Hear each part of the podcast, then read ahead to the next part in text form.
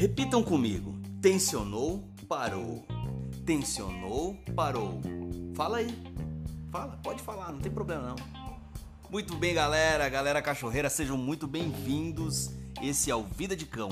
Hoje eu quero falar com vocês sobre um problema que acontece com a maioria das pessoas e talvez você seja parte desse grupo, da maioria.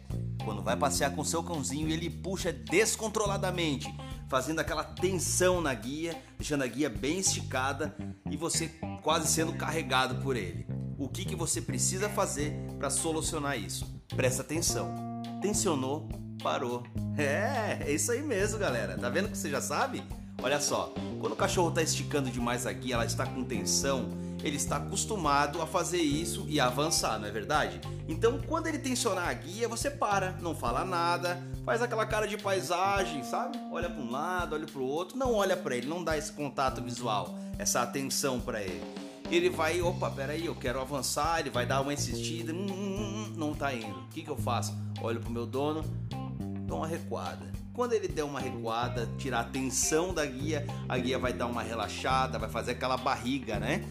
Guia soltinha, você avança. É importante que você seja muito pontual quando você parar na hora da tensão e avançar na hora que ele tirar a tensão. Vai fazer isso várias vezes? Com certeza, vai. O cãozinho está acostumado a te carregar a vida inteira, agora é a hora de você ensinar o cãozinho e condicionar ele, que quando ele puxa, ele não avança. E quando ele está relaxado, ele vai até onde ele quiser. Então, tensionou, parou.